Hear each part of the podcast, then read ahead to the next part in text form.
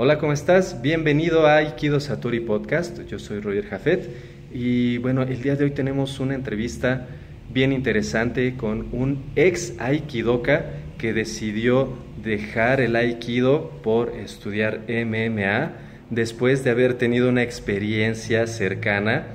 Eh, puso a prueba su Aikido contra el arte marcial mixto y los resultados no fueron los, los que él esperaba, así que él cambia la perspectiva y el rumbo de su trayectoria marcial.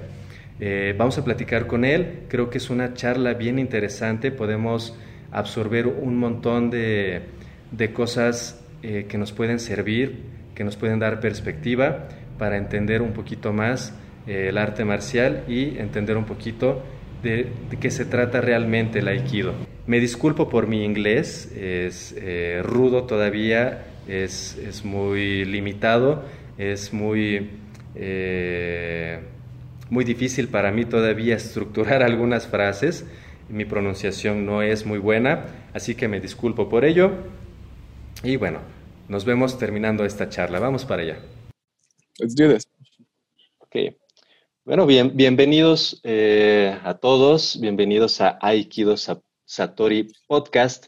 El día de hoy es un día interesante, un día eh, bueno, porque vamos a tener con nosotros a un artista marcial, ya no puedo decir que es aikidoka, eh, es un artista marcial que empezó haciendo aikido y ha transformado su camino a, otro tipo de estilo de arte marcial, MMA, es lo que él está practicando en este momento. Estoy hablando de, eh, bueno, y también es youtuber, esto es, esto es bien importante, he visto muchos videos de, él haciendo ukemis, eh, ushiro ukemis, haciendo técnicas de aikido y son bastante buenos. Eh, los he utilizado como referente para algunas cosas. So, um, welcome everyone to uh, Aikido Satori podcast. Um, today it's a very special day. We have a martial artist. Uh, before he was a Aikidoka. Um, I'm not sure if, if he still practice Aikido, uh, but right now he practice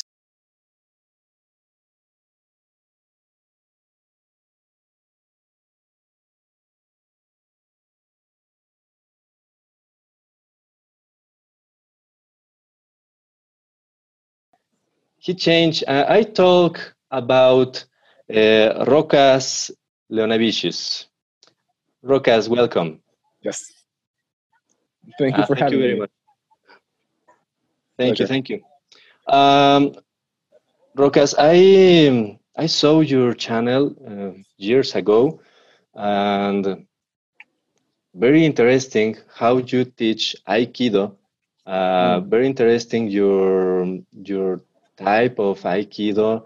Very interesting how you teach in videos. I I recommend uh, a lot of my students uh, to watch your videos of Ukemi and Ushiro Ukemi and the basics of techniques of Aikido.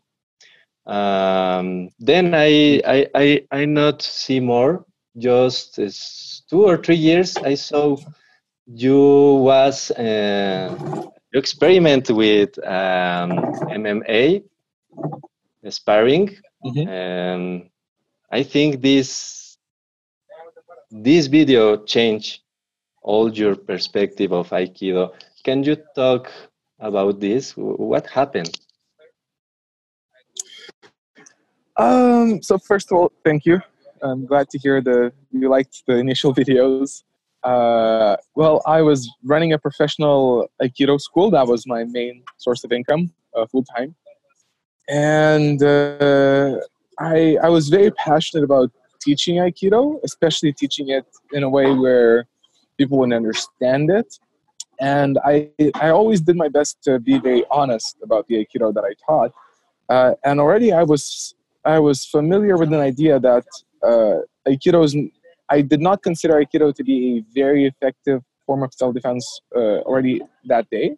And this, you know, this could be argued, this could be debated. It's, it's, we can, we can say it's just my opinion. And uh, is is the connection okay? Should I continue? Yeah, yeah, it's okay. Okay, come.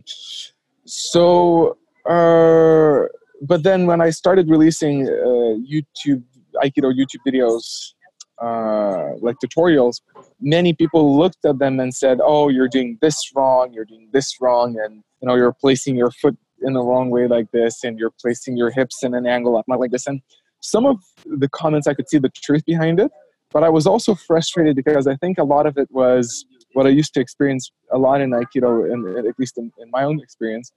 Uh, there were almost these uh, Aikido style wars where where one where each school thinks they know they do it the right way. And there was would be a common thing to criticize other schools and to say actually your technique is wrong our technique is right. Uh, i was frustrated about that because I, I considered that it doesn't matter that much because for me I, obviously i always could perf- perfect my techniques and make them better. There's always space to grow. Uh, by no means was i perfect but i i i was teaching aikido not for my students to learn perfect technique. I was learn I was teaching them more for just become better people and for fitness and for their personal growth. So for me, the angles of the foot it mattered, but not that much. And in the end, I, I, I was frustrated because I realized a lot of people think that Aikido uh, would work even in an MMA cage. And I thought, you know what, I will I will use myself as an example and I will prove and show on record that actually it's not true. That Aikido is, is a good martial is a nice martial art, it's a nice practice, but it's not developed to fight against an MMA fighter. And uh, then then whenever somebody would say, "Oh, you're placing this foot wrong," I would say, you know, not that it, it doesn't matter that much. and so I made the video. I made the Aikido versus MMA video where I basically get my ass kicked by an MMA fighter trying to use Aikido and not being able to do that and that led me to initially i was expecting that but also i saw so many so much confusion in the youtube comments. Uh, some people were praising the video others were uh, criticizing me that I, I failed as an aikidoka. There was a, there were a lot of different discussions and i realized that's an important subject which needs to be addressed. And that's when i started continuing making videos about that subject. So that's kind of the, the short version yeah and uh, little time after that you close your your aikido dojo yes true and should i tell happened? about that what, what happened uh, what your students well what you say to your students i. I, hmm. I can imagine leave my students um, aikido is my life but right. it's most, most, most important um, i teach uh, you have to follow your dreams and you need to follow your feelings. So right. uh, I'm not here to accuse you. Hey, how? Why you did? I'm just ask how you talk with your students and yeah. close your your dojo. Yeah. Uh, my relationship with my students was actually the the hardest part about closing the dojo um, closing the dojo itself was actually fairly easy for me.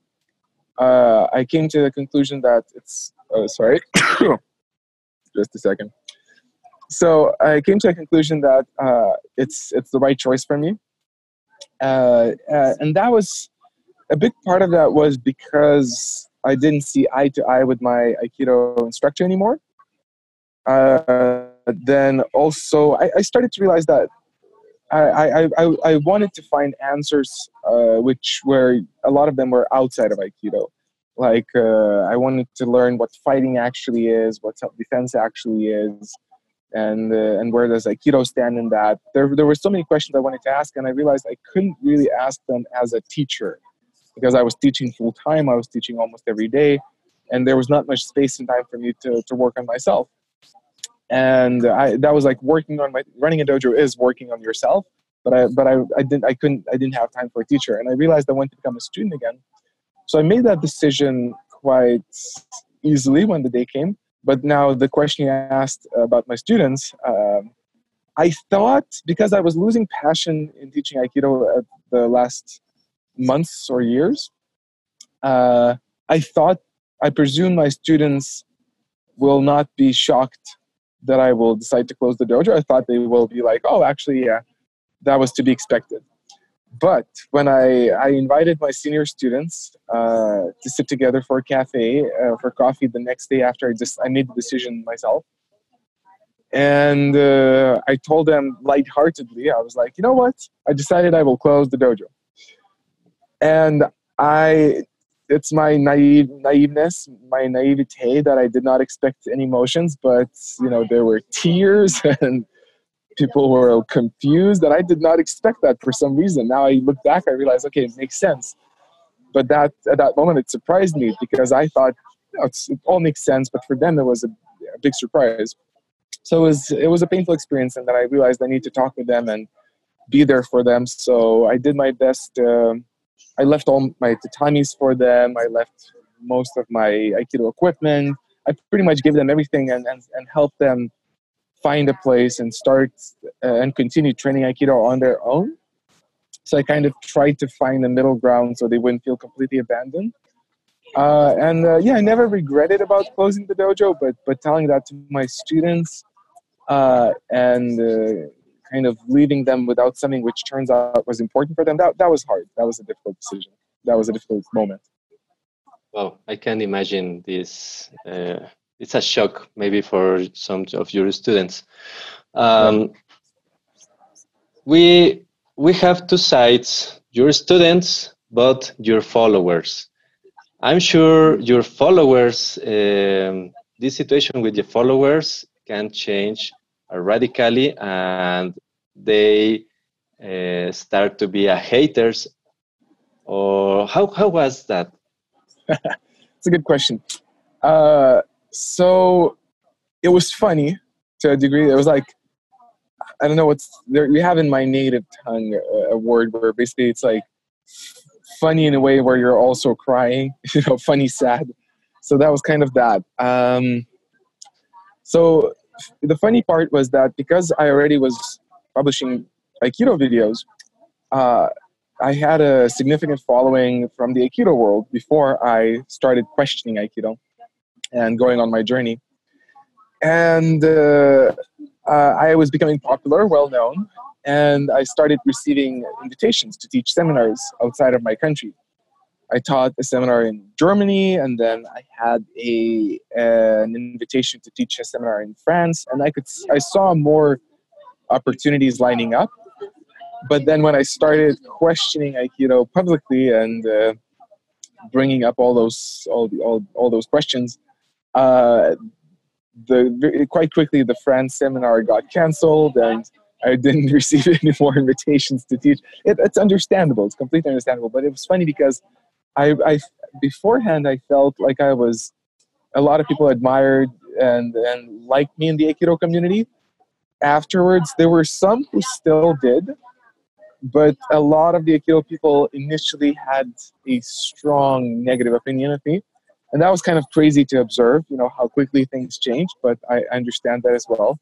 Um, it was hard for some to, to some degree, and uh, it was a long process. It, it happened like over two years or so, the whole thing. But uh, uh, some people who practice Aikido, not everyone, but some people would be very negative and they would write negative comments and they would criticize me. Uh, I sometimes would see what they mean. Sometimes I, I don't think they were entirely correct. But um, that wasn't that wasn't mm, a, a pleasant experience because um, I think any one of us, if we are criticized more than once, the more times we're criticized, the, the harder we, it still gets to us eventually. And so for a moment, uh, I, I took it personally and I, I kind of started firing back at them and they fired back even harder and I fired back even harder. And that was a kind of negative, negative period of my martial arts journey. Uh, but eventually I realized, you know what, it, it does make sense. There's no point in this. I, I realized there's no change in that. Nothing is changing by me being aggressive, and uh, and that's where I, I realized, you know what, some people will always won't like me. It's natural. It's not a problem, and I started to kind of tone down my my aggressiveness and try to become more reasonable, more diplomatic, and, and it turned out I think to as, as a good thing. But but yeah, to kind of sum up your your the answer to your question, it's it, it was interesting to observe how many people changed their opinions, and it was not always easy. But but I can understand I can understand why that happened. Yeah, uh, I'm sure uh, a lot of people uh, feel like you attack the Aikido. Um, yes. And a lot of, so uh, I'm sure so many people lose this perspective about Aikido. Um, let's talk about after and before. When you was Aikidoka, why you choose Aikido? Why you practice Aikido and why you start to teach Aikido? Mm. Um, the, the main story is that uh, I grew up in a city which was a rough city, like uh, violence was common. Yeah. And uh, I was never a violent person myself. So when I heard that there's Aikido, which is a martial art which helps you uh, protect yourself and others without inflicting violence uh, or without using aggression. Uh, that appealed to me. I like that idea from the get go.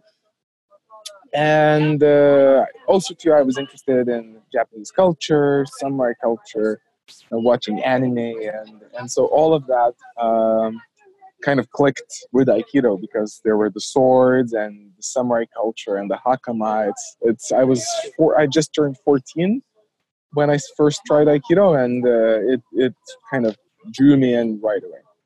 Um, so I also noticed how it helped me.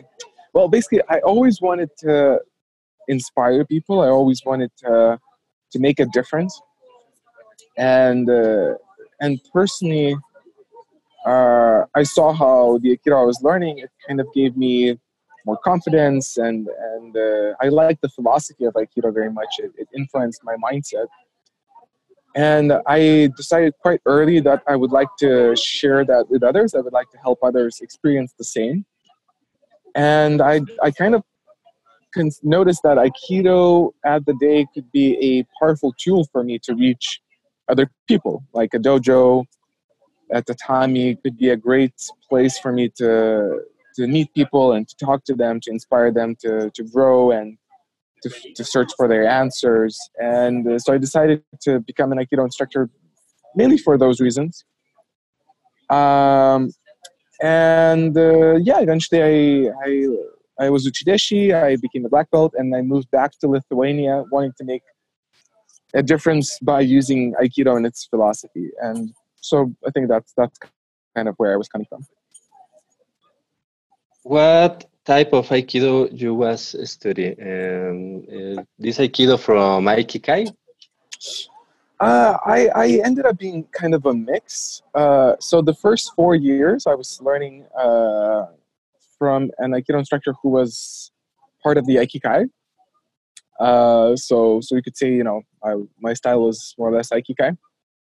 Uh, then uh, afterwards, I my main Aikido instructor, he his background was Iwama.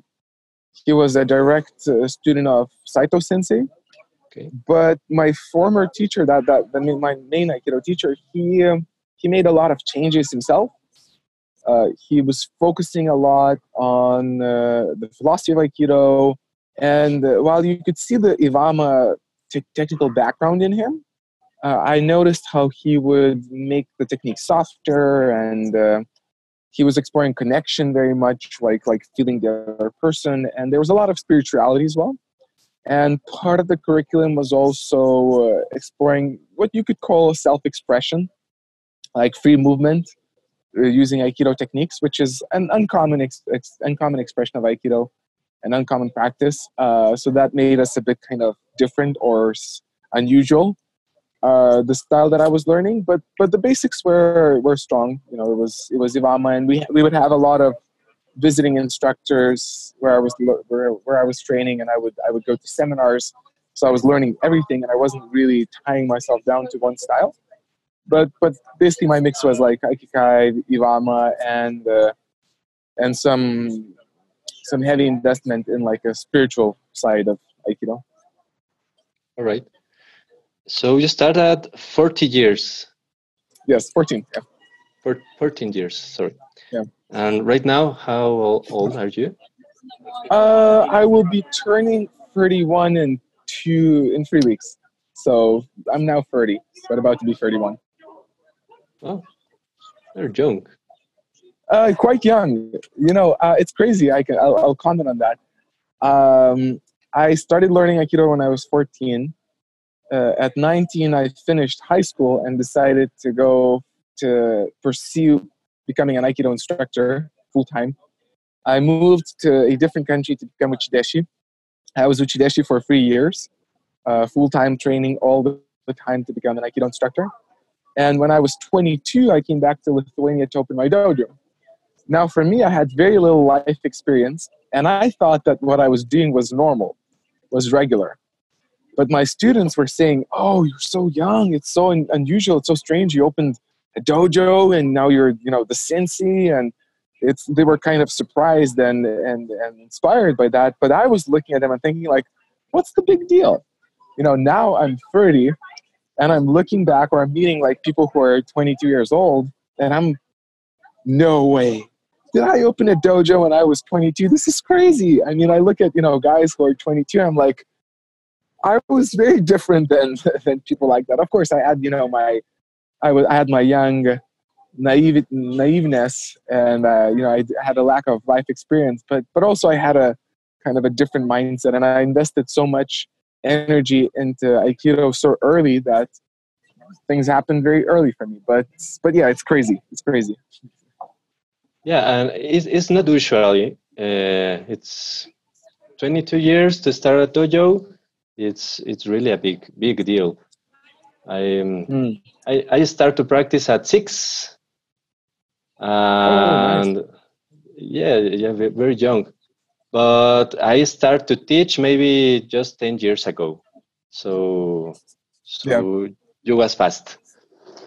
But yeah. I'm sure about one thing. Aikido you can learn technique of aikido in five years no more mm, you you right. need just five years and and you can know aikido completely about technique but i think mm. the most the most um, difficult in aikido it's the philosophy and really mm. live and integrate the philosophy in your life this is the most difficult but it's my perspective. Yeah, yeah uh, I'd actually like to like to chip in here, and uh, I like that you're saying that. It's I'm actually almost surprised. I agree with you, but and uh, and um, at the same time, I'm almost surprised you're saying that because I think not many people say that. Uh, but it's, it's my experience as well that techniques. I mean, there's always new techniques and different variations but if you're training Aikido in a, in a very intensive way four or five years or so, uh, most techniques become familiar to you. And I think that's not always acknowledged in Aikido. I think there's a, there's an idea that presented that Aikido you train it forever and there's always you know new techniques and this and that. And I, I, I personally also don't think that's the point.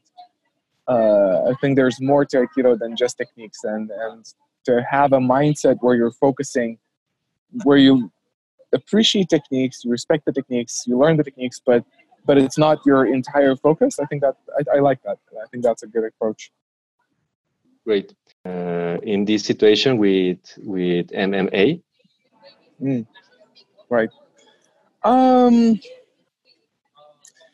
Well, one of the conclusions I came to while exploring the whole subject was that so much is based, not as much is based on the martial art as much as it's based on the training methodology. Basically, how it's trained. And even the same martial art can be trained uh, in different ways. Uh, given, uh, granted, though, um, most martial arts have a tendency to be trained in a certain way. And so, for example, with uh, combat sports, MMA, meaning mixed martial arts, Brazilian Jiu Jitsu, Judo, wrestling. A, a big thing. It's it's not to say that it's competition is necessary, but competition sets a tone, sets a direction.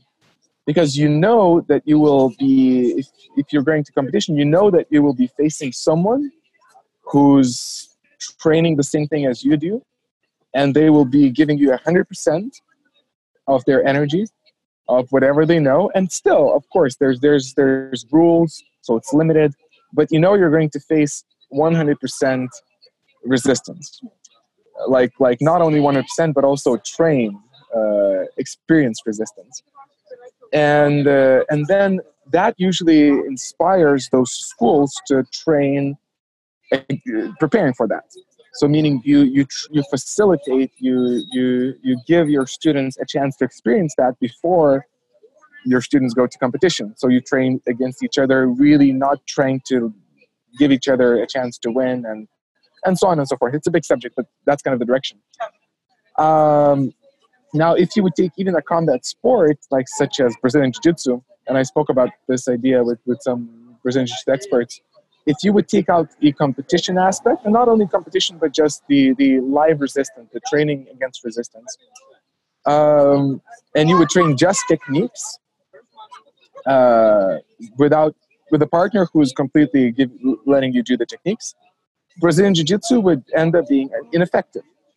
It would be exactly the same techniques, but if there's if the partner is not giving you any resistance, he's helping you do the technique, you're not there's something you might be missing. And and when somebody will attack you in reality, that person will will create will give you a lot of resistance. And if the person is not used to that, there's it's it's there's a there's low chance that the person will know what to do in that situation. That but that's my opinion. But now the reason I'm saying all of this in regards to Aikido, I think, uh, kind of, I think what you're pointing to as well. Aikido itself, it's hard to say, you know, it, it's effective or it's ineffective. A lot, a lot is is the, the main question is how it's practiced in that particular dojo. And and I agree with you. In, in many dojos, the way Aikido is trained, it's not preparing a person to meet actual live uh, violence or attack. Yeah. And uh, sorry, there's something happening. Anyway, so yeah, uh, so yeah, so that it's not trained in that way, and and in some countries, uh, there's not even like a real, really big need to do that. Like mentioned, Japan. I still, I think, I would suggest people to learn self-defense. I think it's valuable for everyone. You never know when you will be attacked or if you will be attacked. But some countries, like some Western European countries, uh, Japan, some other places, violence is so rare that it makes sense that they kind of neglect that aspect. But as you mentioned, like I haven't been to Mexico myself, but I I, I spoke with some people who live in Mexico, and, and they told me that yes, you see violence often enough, and that makes you ask the question, okay, so will this work? Well, I'm kind of you know going on a tangent, but but these are my thoughts uh, you if you are in situation in in a street, you will use Aikido? Of course not. Mm. Yeah. I never will use Aikido in the streets.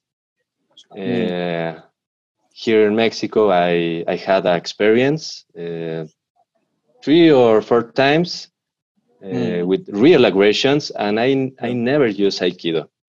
Mm. I use Daitoryu. yeah. It works but it's very different. Yeah. So um, uh, there's something I'll quickly add, if, if you don't mind, to what you said. I, I like that idea. I like that that perspective. And uh, one more way that it could be expressed is that Aikido is more a mindset, which is an idea I like, and I, I support it on on on many degrees. That you know you can train even mixed martial arts and do aikido to a degree. You know it's it's it's more about where you're coming from what's your relationship with the other person what's how you how you do things and how you think that that's that's on a big level that's aikido. The techniques are just one small expression of aikido so so i like that approach. And also to uh, I, I, presume you know uh, bruno orozco. He's yeah. from mexico as well. But yeah, so I, I spoke with him and uh, a couple times, and I liked when he said, uh, he's he's he's a self defense expert, knows these things very well, but but he said that uh, most, and I agree with him uh, very much. Most of the violence that we experience in our lives, a lot of it comes from being at the wrong place at the wrong time, being with the wrong people. I mean, wrong people, you know, being just in a dangerous, spending time in a dangerous place with dangerous people, and uh, and if you practice Aikido, usually you start to appreciate and value different things, and, and you end up, you know, spending time with nice people, with good people, and going to good places, and that's already like makes you 80% safer uh, just by having that philosophy on, and also, I don't I don't recall Bruno saying that specifically, but I'll just add that by myself as well. Uh, there's a one self-defense expert calls calls it the the monkey dance. When when in the bar two guys are like oh, oh you know i'm gonna beat you i'm gonna beat you. It's like they're they're, they're comparing their egos and and trying to prove each something to each other. And he made a point that most of fighting especially between guys it's it comes from that monkey dance which is entirely not necessary. You can avoid it if, if you if you if you keep your ego in check. And uh, and aikido i think helps you do that and and that can help you avoid so many conflicts if, if you're if you're not taking part in that aggression. Of course there's still the, the self-defense aspect where sometimes you may be attacked and you won't be given a, a choice. Uh, that those are the worst cases.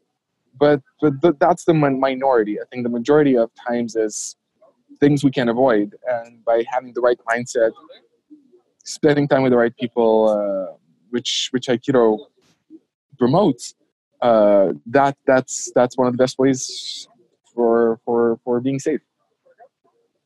Yeah, and and it's dangerous. Uh, so many teachers, so many senseis teach you will be safe if you practice this way. No, uh, the example with a knife in Aikido, we have just two types of attack or three types of attack. Uh, this tsuki are this yeah. type of shomen? Are this type of yokomen? So, uh, in fact, nobody in the real life will attack to you like that or like that with a knife. Yeah. So um, I saw uh, uh, one or two videos of Bruno. Yeah. Um, I I never speak with him, but I I, I see have uh, very interesting things in, in his practice. So people will attack like this, so fast, and you will you will die soon. I'm sure. Oh yes. So yeah. uh, it's important the um, teachers and senseis um, check the reality and teach the correct way to the students. But it's another story. Okay, uh, when you was Aikidoka, mm-hmm. your favorite technique? Oh, interesting question. Uh, let me think. I think I have an answer if we're specifically talking about techniques, right? Yeah. Uh, okay, so I think I would I, I could even become very specific and say Yokomenuchi uh, Jujinage Okay. And that's because there's a story there. Uh, I was preparing for my black belt, and uh, that's the technique I had a difficult time with. I was I had troubles doing it correctly or doing it in a way where I, I was happy about it, and I decided to just go nuts with it, to just go crazy, just do the technique again and again and again, just to try to perfect it and in the end as, as, as, as an end result i did it so many times that i started to flow. It started to feel like it really blended well and, and nicely. And i started to be able to do it with, with all my partners training partners. And uh, it just started to feel so nice. But it was also interesting that i basically started ended up falling in love with it with that technique. And the fun part of that is why i think i like it is because initially i hated it because it was hard to do but I did it so many times where it became my favorite, and that made it even more so my favorite because because there was that radical change in my relationship with the technique. Kind of an exa- as an example as an example that something you hate in the beginning, if you get to know it more, it it can become your favorite thing. So, so yeah, that would be my answer. Thanks. And what technique you don't like? I don't like in Aikido. Yeah. okay.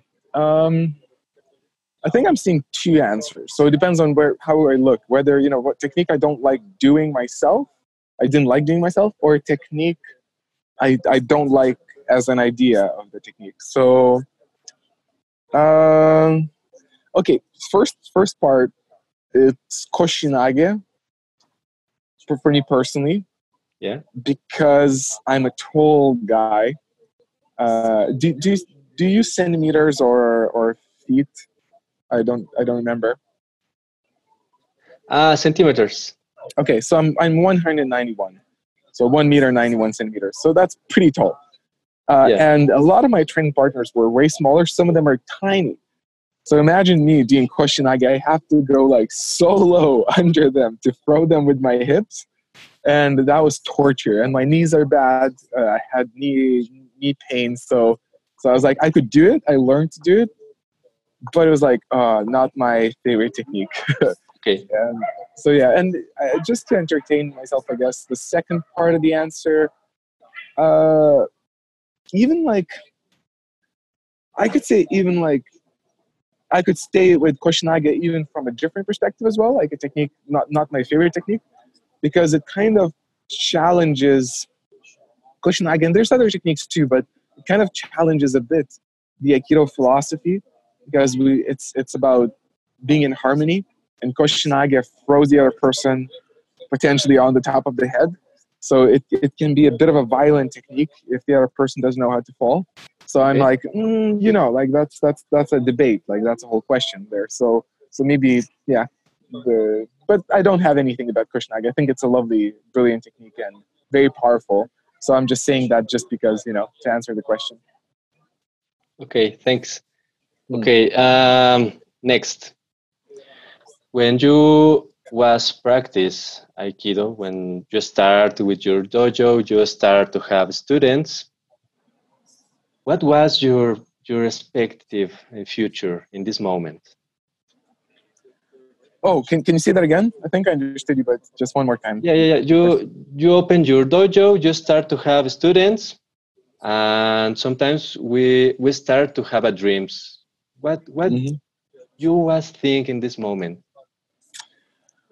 Um.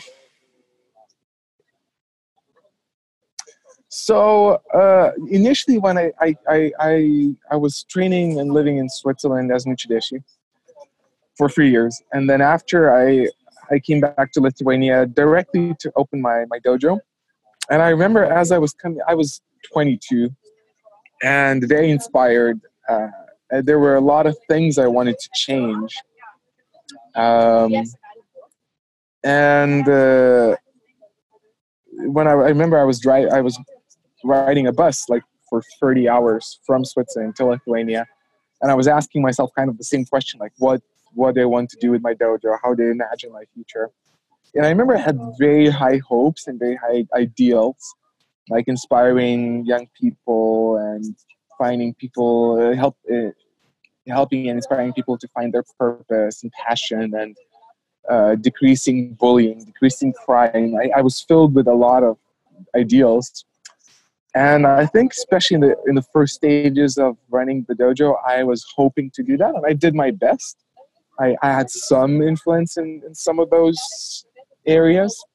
Like I had a lot of policemen training with me, so I had conversations with them, which were hopefully, you know, influencing them. I, I, I was invited to schools to talk to kids, so I did do some of that, not to the degree I, I wished to, but but initially, like the, in the first stages of running a dojo, I had those dreams of creating a dojo, which would be super super inspiring and uh, would help people become their best versions of themselves and just kind of creating a big big community and influence inside and outside of the dojo.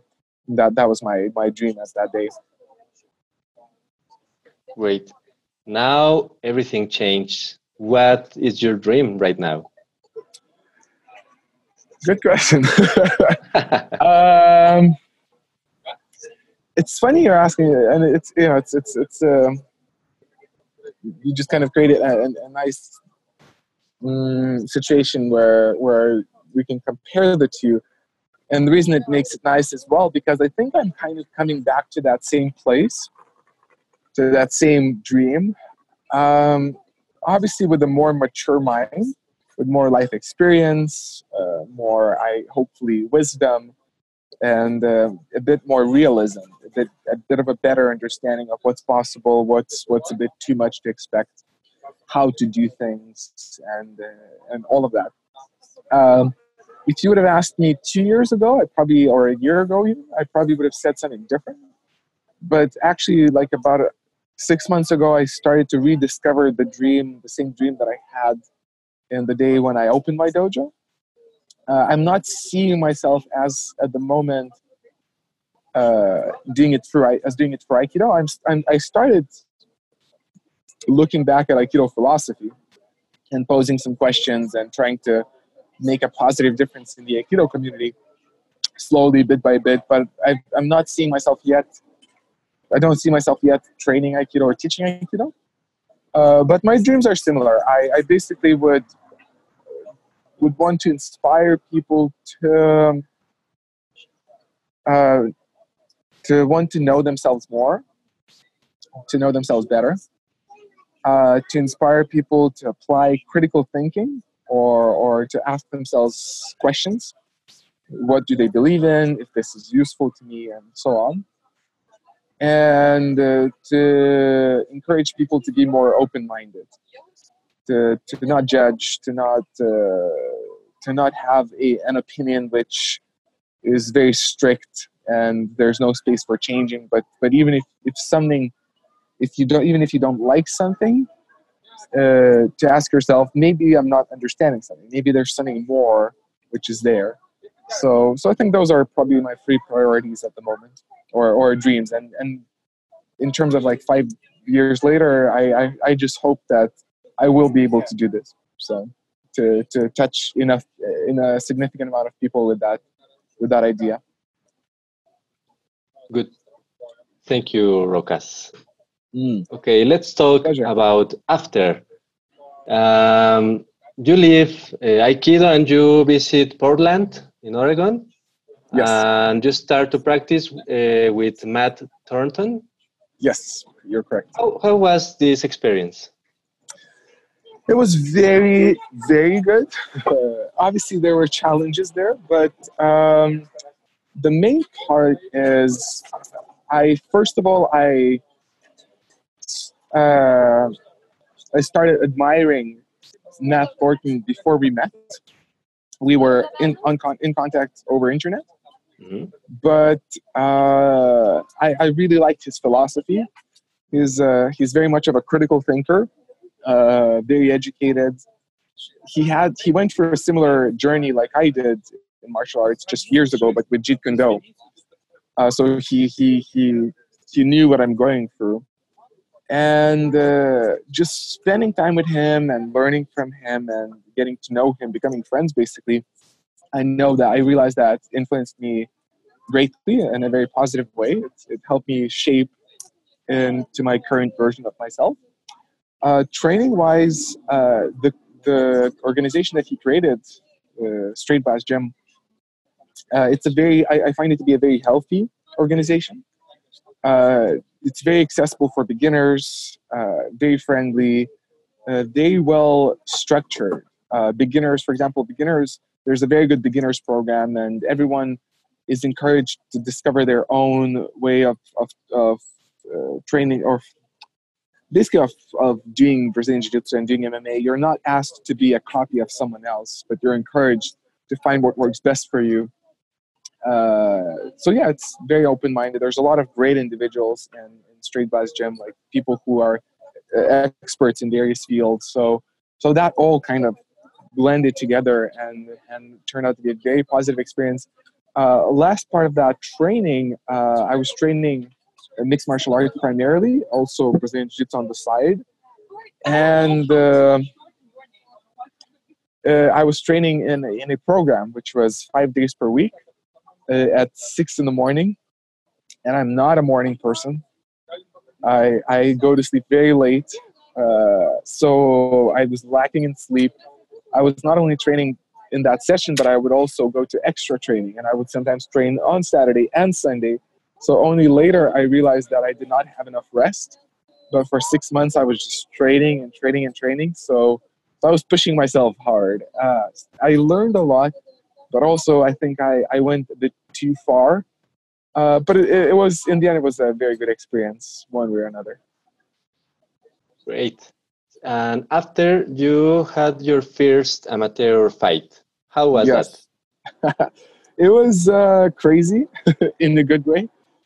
Uh, you know, when I think about it, I like to say that it's such a crazy event because you are literally locking yourself, being locked in a cage, in a literal cage, with another person who whose only purpose there as much as your purpose there is to injure each other to a degree where where one of you will stop or or you will just be or or the judges will decide that you you were better at injuring the other person or defeating the other person yeah. so it's you know it's like the opposite of aikido almost you know uh, there's a lot of noble aspects about that because we're both two people who want to prove to ourselves that we can do this.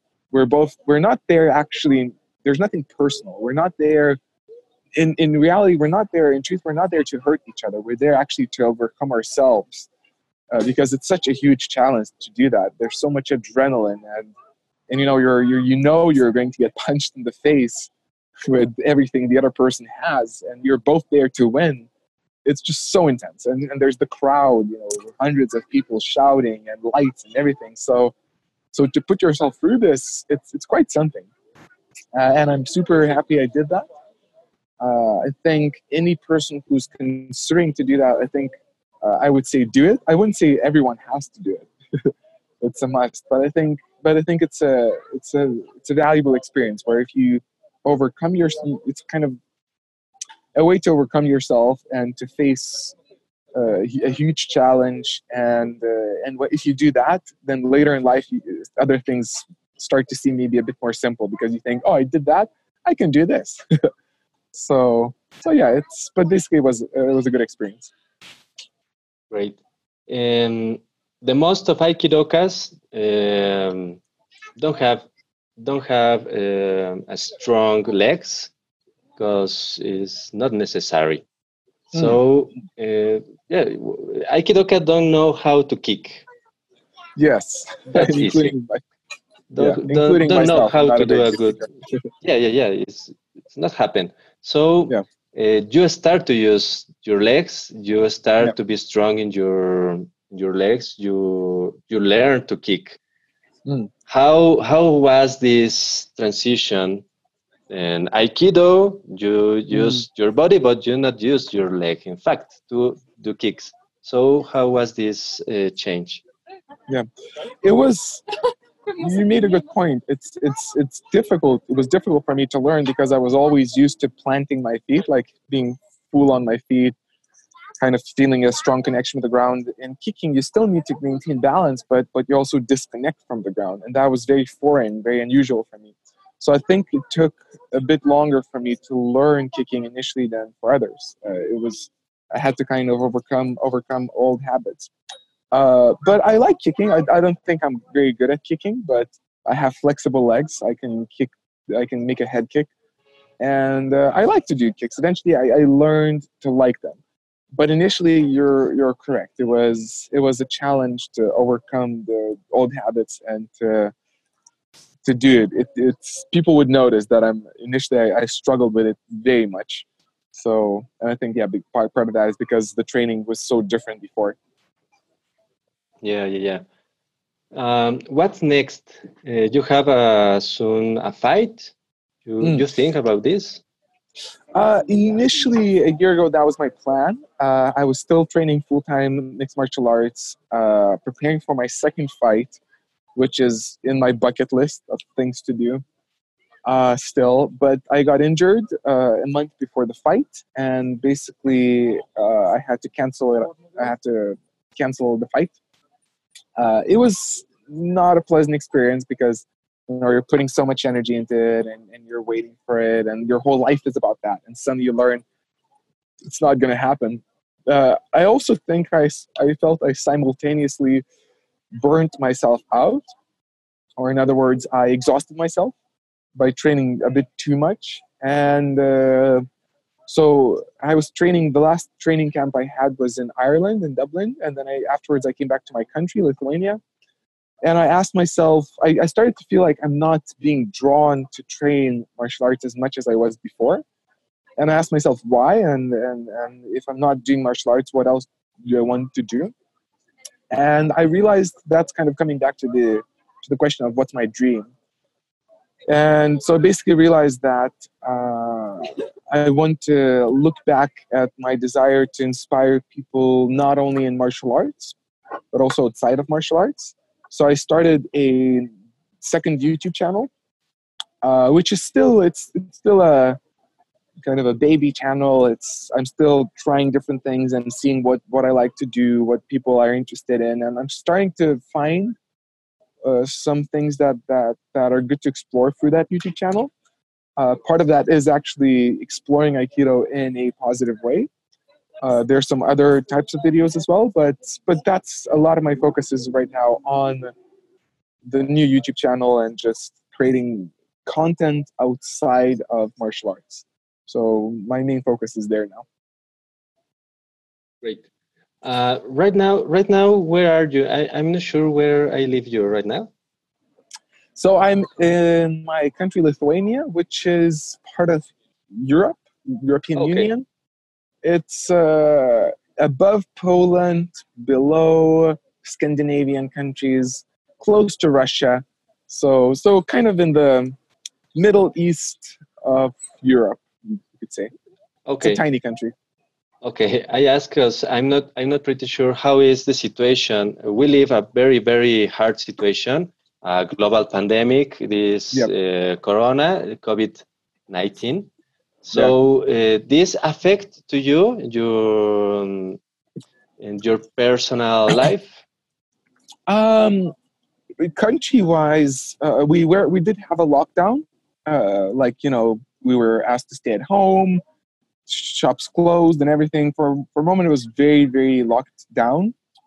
Uh, but Lithuania did a good job. And now, if I'll show you, I'm sitting in the city center. You know, there's people walking, and and it's like life is going full on. And now, to, from tomorrow, we'll have to wear masks again inside of buildings, but outside not yet. So basically, we we we we we did the country did a very good job with COVID nineteen, uh, and right now the numbers are very low so i'm very happy about that because i know that's not like a lot of the other parts of the world uh, personally when the lockdown was there for about two three months it was complete lockdown uh, it didn't affect me much because i'm a basically i'm a youtuber uh, and uh, my, my work is on the computer on the internet and i just basically continued doing what i do uh, I also, at the moment, I'm not training martial arts a lot, just once in a while. So, so even then, that way, I the lockdown didn't affect me because if I would be training martial arts every day and, and the lockdown would happen, I would be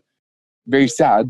But at the moment, I wasn't wasn't training much anyway. So, so personally, it didn't affect me that much, which is I'm, I'm happy that I can say that. I know that for some people, it was a huge, huge life changer. So, oh, you are lucky. Yes, I think that too. yes. Yeah, no, here here it's very hard. Um, we can't we can't practice Aikido. Um, people can't go out. Uh, start to start to go out to the people, but still it's dangerous. So you are lucky. very lucky. Like uh, yesterday, I was in a Brazilian Jiu-Jitsu training. The the the the academy was packed it was like there was barely space to train and everyone is seems healthy so i hope we're not making a mistake you know because because the covid-19 is still around but in lithuania the numbers are very low at the moment so so I'm, i i consider myself to be very lucky for sure there was a there was a chance that I will be in the states when the lockdown happened. Uh, so I'm happy I didn't go there before the lockdown. Wow, it's it's it's hard. So, so many people it starts to be crazy in in lockdown. Yeah, no. Okay, uh, next uh, topic. Uh, let's talk about afraid.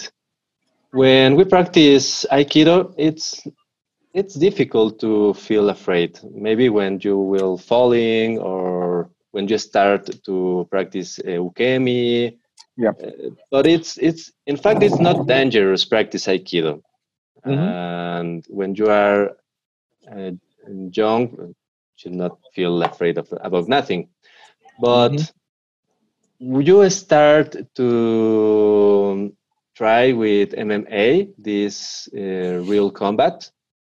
You feel afraid? How do you control this if if you feel it? Uh, well, to begin with, I I agree with you. There's not much fear in Aikido. Uh, having said that, I do want to kind of make a point as well. I think initially there's some fear because you know you don't like the first classes you don't know what's happening and everybody knows what they're doing and it's some people are afraid to fall and uh, there's the exams and the first exams they're stressful. So there's some fear especially in the beginning. But when you become comfortable like you mentioned like you know after five years of doing aikido you, you know so much you know the environment so well that the fear really kind of goes down. And i, I think that that can be said about many things. Uh, but but even then the fear level is still pretty low in general because there's some social fear but but you're not afraid to get hurt that much. In mixed martial arts uh, yes it's a different story because uh, to begin with already like the the uh, the the student base is already different. In aikido usually meet very nice people and and actually in mma people are very nice as well i find most of them uh, but but in aikido the people look nice. In mma the people look scary sometimes you know. Yeah.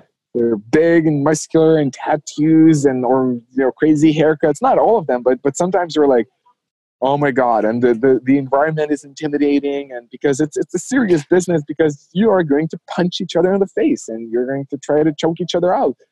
And so it's it's very focused. And i think aikido has that quality sometimes too but then in in mma the the the quality of getting hurt uh, there's it's it's much more present. And uh, and also too you're you're you're sparring or fighting people who are who know very well how to fight all of that is it's present. And uh, so for me training mma initially was definitely intimidating.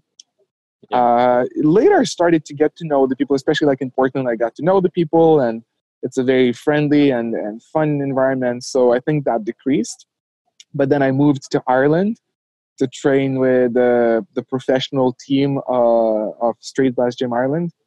That's like UFC fighters, Bellator fighters, and I'm like just a, a beginner amateur. So I was like at the bottom tier. Everyone was way beyond me, including like world class fighters. And I was training with them, and man, oh man, that was definitely scary. Uh, but then eventually, at the end of my training camp, again, I got to know them. I realized I'm safe. They are protecting me. They're respecting me. So the fear level the fear wasn't there as it wasn't as much as fear as some adrenaline. I would still feel adrenaline going on the mat. I was like okay you know showdown we're gonna we're gonna do some sparring now.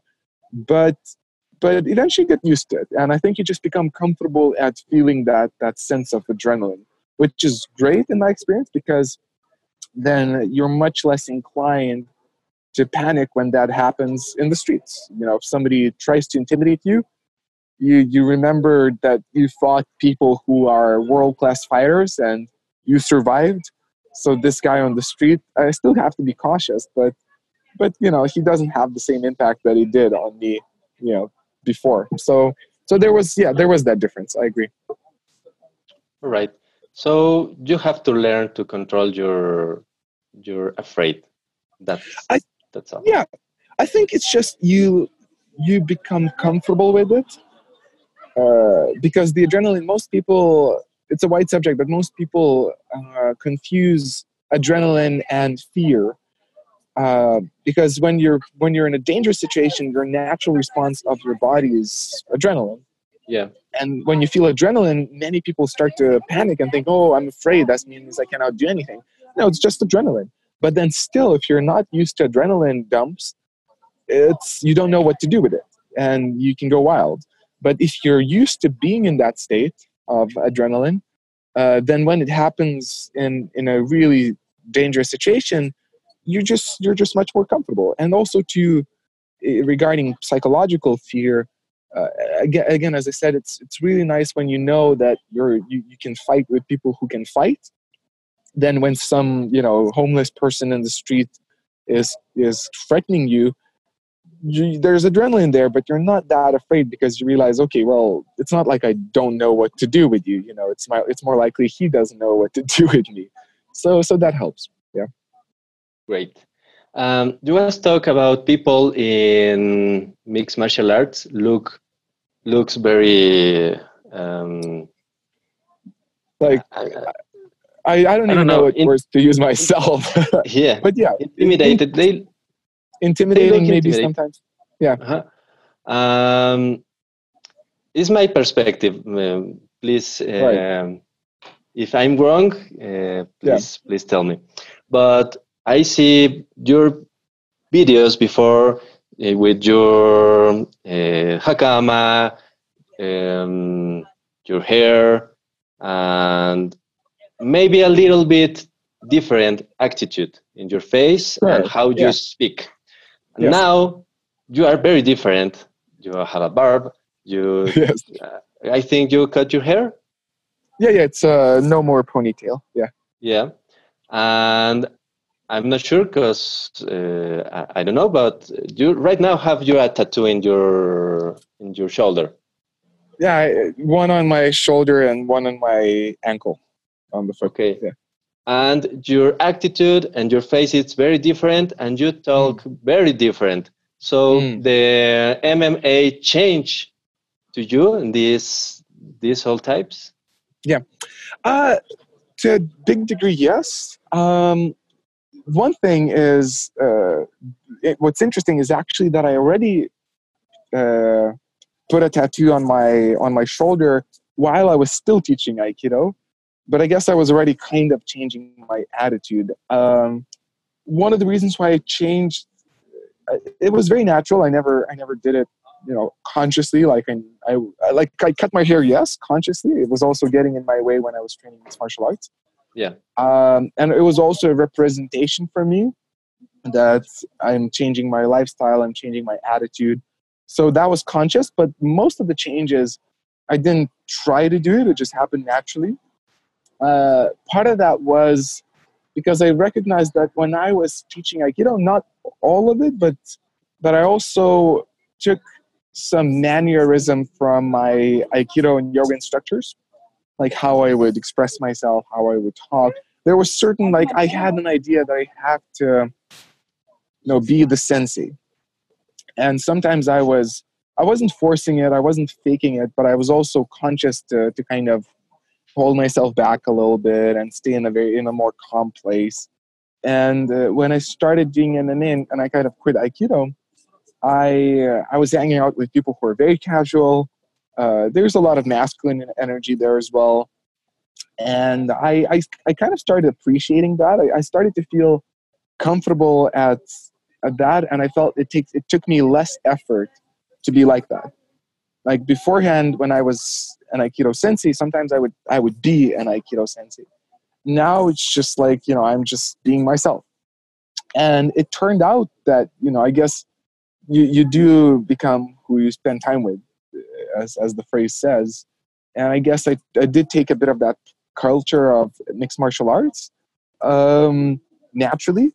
But, but most of it was just me allowing myself to be more casual, which MMA is, again, MMA culture is very casual.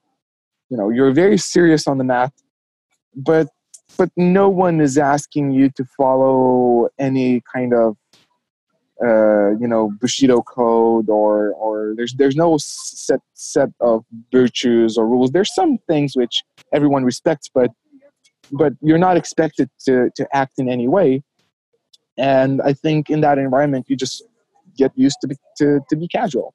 And at the same time, I, I appreciate and admire the, the culture of Aikido. And again, it's different in different places. But you know, to be kind of that stoic and calm and centered person, I think it's great. Uh, to to to learn to do that and to be in an environment where that's that's the norm, uh, that can give many things to people. But just on my personal journey, again, I think I just learned to be more casual, and and it ended up looking more like MMA. But but it was never like a conscious effort to look or talk different. Great. Okay, uh, Rokas, can you yes. send um, some message in Spanish to to people in in Mexico and Latin America? Do, you, oh, you talk a, a little bit of Spanish? Actually, Unfortunately, no. I speak French. I speak English and Lithuanian, a little bit German, a little bit Russian. Spanish, I always wanted to learn Spanish, and I understand some of it, but I can't really speak it. So I don't know how to, how to do this. Is there still a way to do it? okay, I, I will help to you. Some yes, easy. Uh, hola, it's hello. Hola. Yeah. Hola, amigos. Hola, amigos. Amigos, it's some like friend yeah. friends. Right. Um, then you can say your name. Uh, soy. I am. Okay, soy so, Rokas. Uh-huh. Hola amigos, soy Rokas. Okay, I think I can get that. So, hola amigos, soy Rokas. Okay. And the last you can say saludos a México. okay, saludos a México. Okay, so let, let me see if I got this. So, Hola amigos. Hola. Ok, hola amigos, soy Rokas. Saludos a México. Yeah. Hey, I got this. Great. I that I should have learned Spanish. Actually, it seems my my my my intuition was was correct. yeah, yeah, so, sounds good. Um, I I love um, here Spanish mm. uh, from nice people. Uh, yeah, yeah, yeah. It's it's some like I don't know. I, I don't know how to explain. Uh, Rokas, mm. um, we talk maybe one hour with 30 minutes, something like that. Yeah. Um, I appreciate you accept this um, this interview, this this chat. Um, thank you, thank you very much for your time, and I, am sure it's not important my my my words and my perspective because it's your life, but I think you did the correct uh, mm. thing. I think you you did the best for you. So mm. congratulations, because because you need to be a very brave and you need to be a very strong guy for do all this.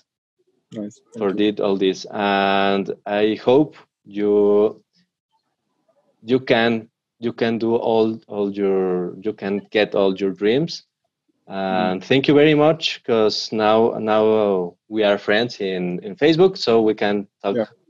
later sure yeah yeah and i also wanted to use the chance and say a couple of last final words and to just say thank you as well for inviting me i'm actually very happy to hear that you will be your plan is to translate this to spanish because yeah no, that's uh, I I sometimes forget, you know, and it's a stupid thing of me, but I forget that not everyone speaks English. It's natural, it's normal, but but but I, I I'm so used to speaking English that it seems like oh everybody knows English, but that's not the fact. That's not the case, and and uh, since I published so many videos on YouTube, sometimes it feels to me like oh everybody saw it, but no, that's not reality because some people don't can't even watch it because it's in English so for me to know that you know we have this talk and and it'll be translated in Spanish, that it will reach people who speak in Spanish, and hopefully you know this will be interesting and valuable to to those people. It's I'm very happy about that. Uh, also, thank you for your questions. There were some great questions. Definitely made me think sometimes. and uh, yeah, and sorry to hear that. Right now, Aikido, there's no way to there's no practicing aikido in the dojo but uh, but i hope the situation gets better soon and uh, and things will continue moving on so yeah Bien, ¿qué te pareció? Eh, creo que hay muchas cosas bien interesantes eh, que nos puede ofrecer esta charla, eh, muchas cosas que, que, Rocas vivió y que tuvo que tomar decisiones. a mí me parece bastante honesto lo que él está haciendo, bastante interesante del cómo lo está haciendo y bueno, tú puedes tomar y hacer tus propias conclusiones. yo lo que trato de hacer es traerte información, darte perspectiva y poco a poco ir incrementando nuestro conocimiento del aikido y del arte marcial. Entonces, eh, pues ahí está, muchas gracias por ver. Si te gustó, eh, pues haznoslo saber también. Suscríbete, eh, dale like. No, no estamos aquí por otra cosa más que para compartir información, para compartir con todos ustedes. Si quieres que yo entreviste a alguien, a tu instructor, a tu amigo que es un buenazo para las artes marciales, házmelo saber y con mucho gusto eh, yo me pongo en contacto con ellos para ver si podemos charlar y hacer muchísimas, pero muchísimas más pláticas que sean nutritivas para nuestro conocimiento del arte marcial y del aikido. Gracias por ver, eh, cuídense mucho, saludos, nos vemos en la próxima.